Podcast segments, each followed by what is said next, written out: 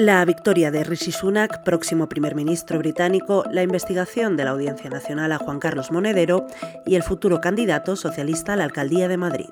Todo esto te lo resumimos enseguida en Sumario de Tarde, el podcast diario de actualidad de The Objective. Soy Cecilia de la Serna y hoy es lunes 24 de octubre de 2022. El Partido Conservador británico ya tiene su candidato para ocupar el número 10 de Downing Street, el exministro de Finanzas Rishi Sunak. El político, que ha aprovechado su segunda oportunidad en la carrera presidencial tras caer ante Liz Truss hace algo más de 50 días en las primarias, se pondrá al frente de un Reino Unido sumido en una crisis económica e institucional. Los Tories rechazan así el regreso de Boris Johnson y apoyan a un político de origen indio, el primero de la historia en llegar a este cargo. Sus dos objetivos principales serán ahora enderezar la economía británica y evitar el hundimiento electoral del partido.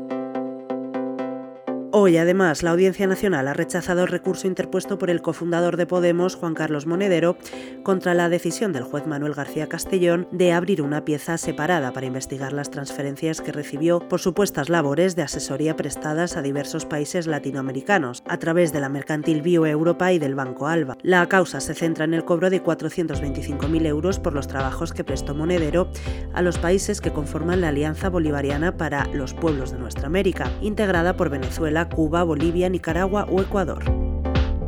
Para terminar hoy en The Objective te contamos que el presidente Pedro Sánchez se inclina por el ministro del Interior Fernando Grande Marlasca como candidato para la alcaldía de Madrid. Según fuentes socialistas y gubernamentales, encima de la mesa del presidente siempre hubo una dupla el ministro de Presidencia, Félix Bolaños, y el citado ministro Marlasca. Tras la negativa de varios socialistas como Carmen Calvo o María Teresa Fernández de la Vega, el ministro del Interior se perfila como el quinto plato para competir por el Ayuntamiento de Madrid.